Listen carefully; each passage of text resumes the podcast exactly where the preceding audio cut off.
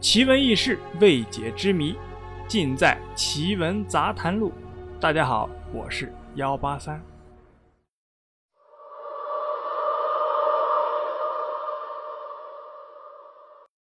黄延秋事件是指家住河北省邯郸市肥乡区旧店乡东北高村的农民黄延秋与疑似未来人或者是外星人同行的事件。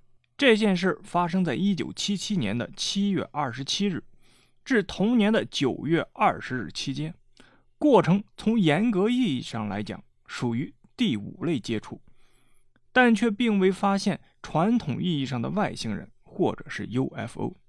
整个事件过程极其的诡秘怪异，至今成为一大悬案。在一九七七年七月二十七日，也就是农历的六月十二。发生了一件奇怪的事情，在村东头即将成婚的青年农民黄延秋，在当天夜晚睡觉的时候突然失踪，人们四处寻找，历时十天仍然是杳无音信。消息传到东北高村北侧三公里的新寨村，村民呢将一方过时的加急电报交到了北高村一位村委的手里。日期标注的是七月二十八日，也就是黄延秋失踪的第二天。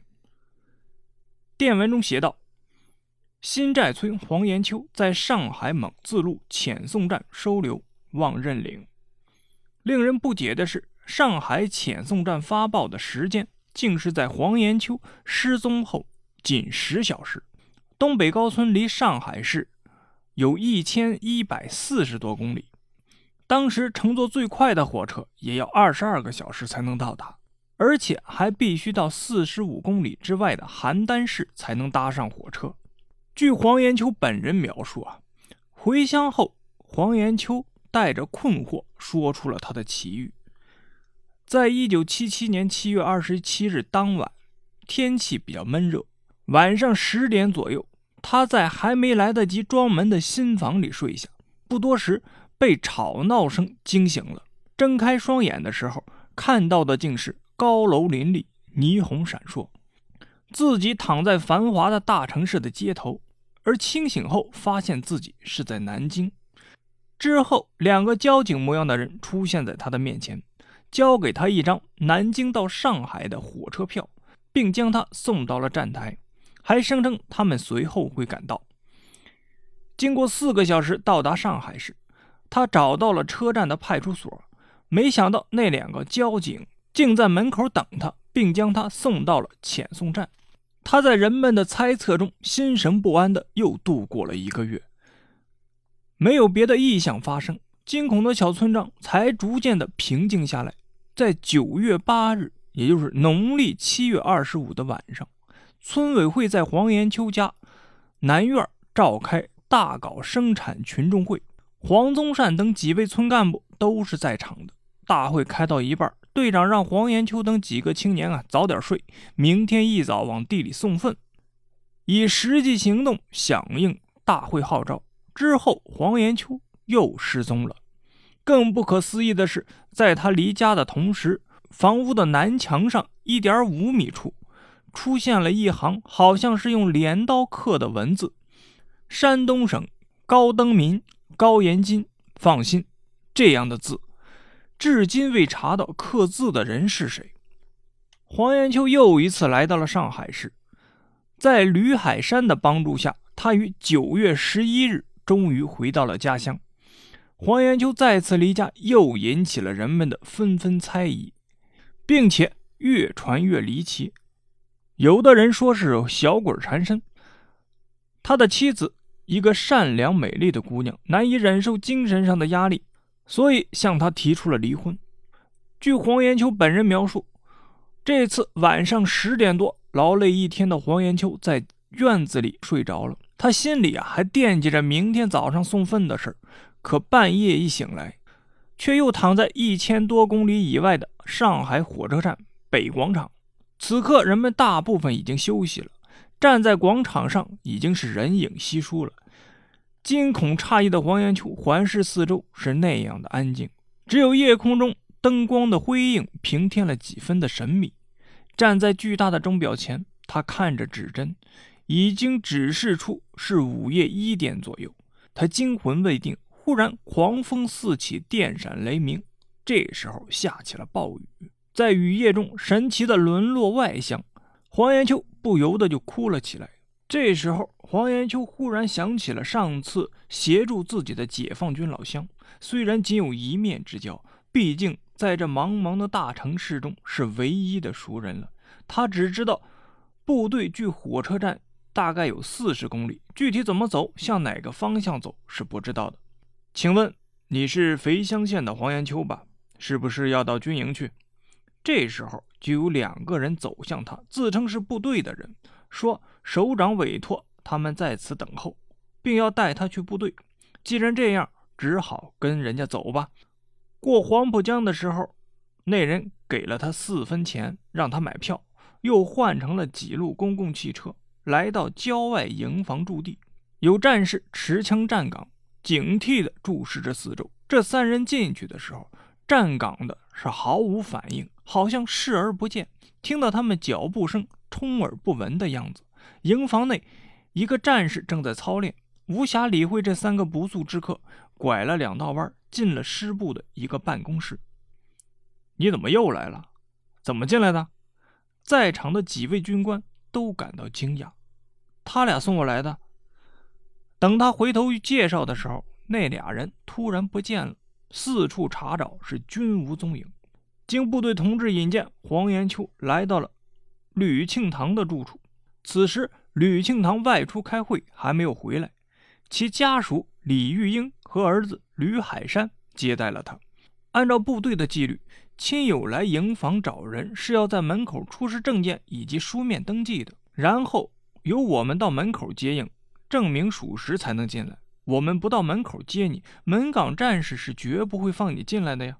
根据吕玉英的疑问，部队负责的同志去找门岗询问情况，门岗和传达室都说没见有人外人进来，战士们也为此做了证明。黄延秋来历不明，突然出现在军营，惊动了整个营区。这是一个高炮师的师部，负责上海市的防空任务，是重要的军事基地。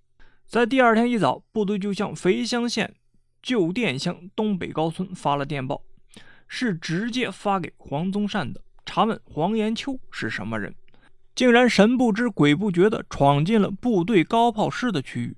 村委会当即回电告知，黄延秋不是坏人。负责接待他的副部长卢俊喜等人一时也是无可奈何，让战士们将他吓一顿，再来就把他抓起来。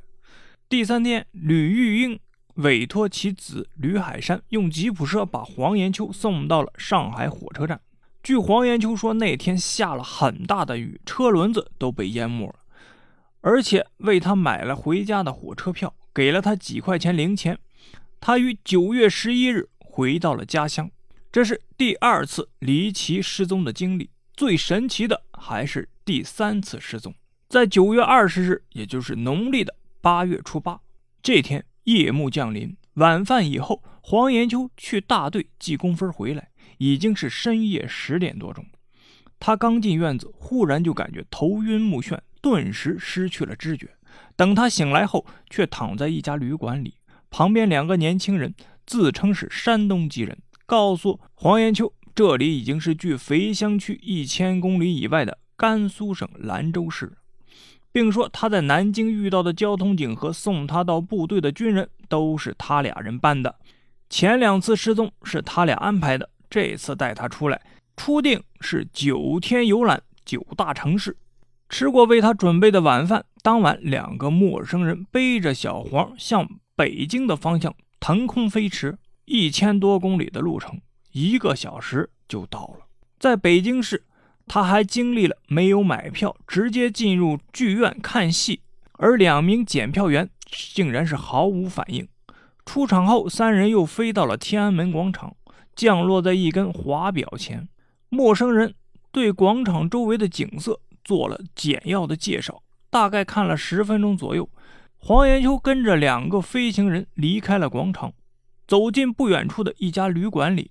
飞行人改用普通话，并出示了省级介绍信，登记了房间。之后，三个人飞往天津市，三个人又在检票员的眼皮底下无票入场看电影。飞行人员说，下一站要去哈尔滨，在哈尔滨逛了一家百货商店之后，傍晚又前往了长春，次日去了沈阳。九月二十五日，农历八月十三，到达福建省福州市。九月二十五日，农历三月十八，又到达南京市。九月二十七日，农历八月十五，中秋佳节，到达陕西省西安市。九月二十七日晚上。再次回到甘肃省兰州市，在入睡时，他却被飞人送到了家里的枣树下。时间是一九七七年九月二十八日晚上，也就是农历八月十六的晚上，他就回到了家里的枣树下。据黄延秋自己的描述说啊，第三次失踪时间之长，到的地方之广，黄延秋对此是印象深刻。飞行人让他趴在他的背上，黄延秋感到了有常人的体温，飞离地面一丈多高，大约有三米多。根据看到物体的估计，实际多高啊，并不清楚。这里要说一下啊，据说凤凰山孟兆国被外星人带入飞碟时，也有这样的感觉。过建筑物，也就是高出丈许，四肢不动，也没有过风扑面的感觉。速度像跑一样快，中途啊一般不停留。虽然各个城市距离不等，但都是差不多一个小时即能到达。飞行人呢懂很多地方的方言，到哪里就用哪里的口音。住旅馆的时候要哪里的介绍信，他都能拿出来。每到一个地方，一个人看护他，一个人不知在什么地方拿来三套军服穿上，走的时候又脱下来。不知道送回到何处。那两个人除了穿物，随身连个包，甚至连个用具也没有。凡能留纪念的东西，一律不许带，并且拒绝照相。钱不多也不少，一日三餐，起居饮食亦如常人。后来食宿不再花钱，如入无人之境。我有时心里紧张，但知道逃跑也没用。他们俩人轮着看着我。飞行人说：“玩够了就让你回去。”黄延秋回忆是这么说的。为了证实黄延秋先前所说的情况，记者带着黄延秋来到北京市的一家测谎中心，对黄延秋进行了一次全面的测试。这也是他生平第一次接受这样的测试。但最终得到的测试结果显示，黄延秋并没有通过测谎。但黄元秋不接受这个事实，他坚信有人背着他飞行。为了解除黄元秋的疑惑，记者建议他到北京市安定医院进行精神病理检查。黄元秋对此也是非常的配合。事后，北京市安定精神卫生科副主任医师认为，黄延秋被外星人背去上海这个说法是不成立的，因为如果事实如此的话。那么，国家相关的军事机构应该能得到并记录有不明飞行物经过，但是并没有相关的记录。因此，医生认为黄延秋去上海应该是通过常人的方法去的，只是他本人可能把去上海的过程通过自己的臆想认为成是外星人背着过去的。黄延秋事件只是此类事件的一个缩影，这类事情也许千年前就很普遍。好了，故事啊就是这样。您呢，信则有，不信则无。我是幺八三，如果你有什么疑问或者建议，都可以给幺八三留言或者是点赞。